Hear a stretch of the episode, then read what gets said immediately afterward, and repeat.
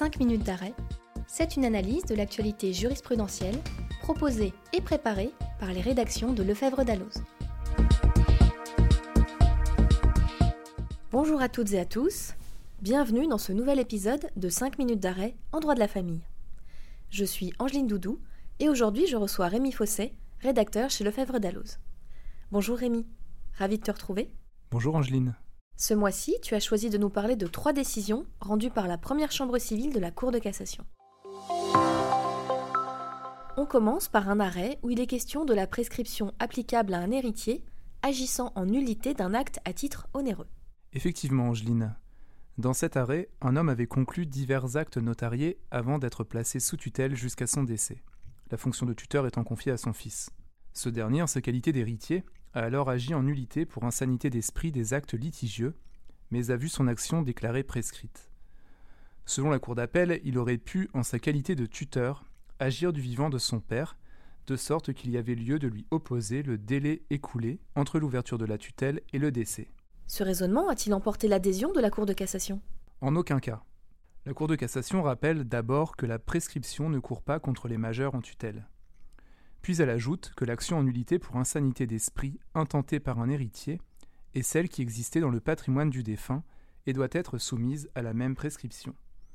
Elle conclut que le fils, qui agissait en sa qualité d'ayant droit du majeur sous tutelle, ne pouvait pas se voir opposer l'écoulement du délai de prescription à compter du jugement de tutelle jusqu'au décès, peu important l'action qu'il aurait alors pu exercer en sa qualité de tuteur.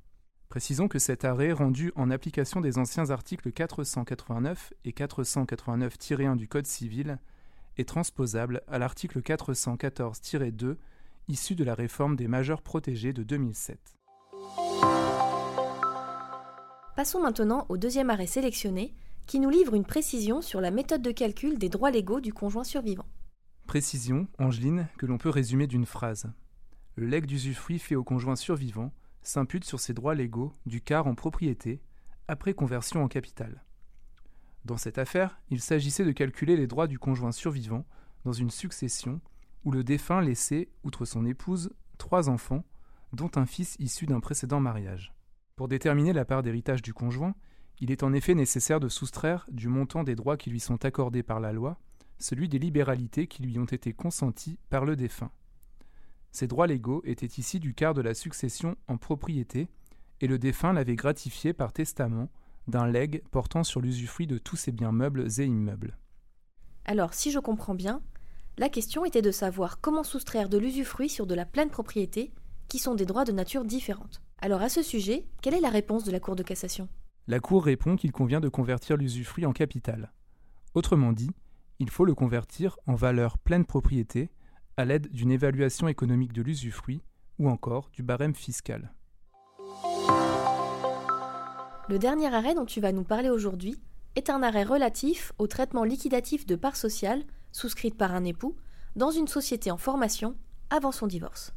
Pour rappel, à la suite d'un divorce sont en jeu la composition de la communauté ayant existé entre les ex-époux et la caractérisation, ou non, d'un recel de communauté.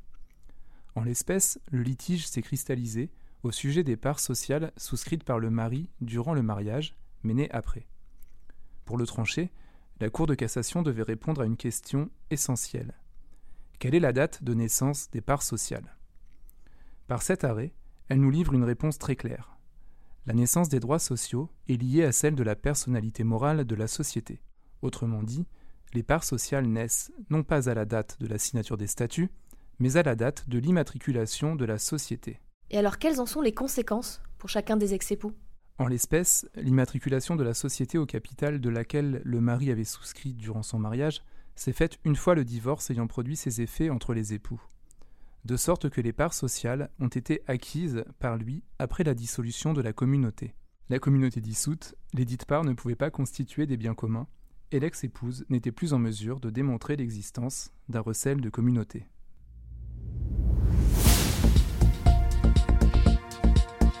Merci beaucoup Rémi. Merci Angeline. Merci beaucoup à toutes et à tous pour votre attention et à très bientôt pour un nouvel épisode.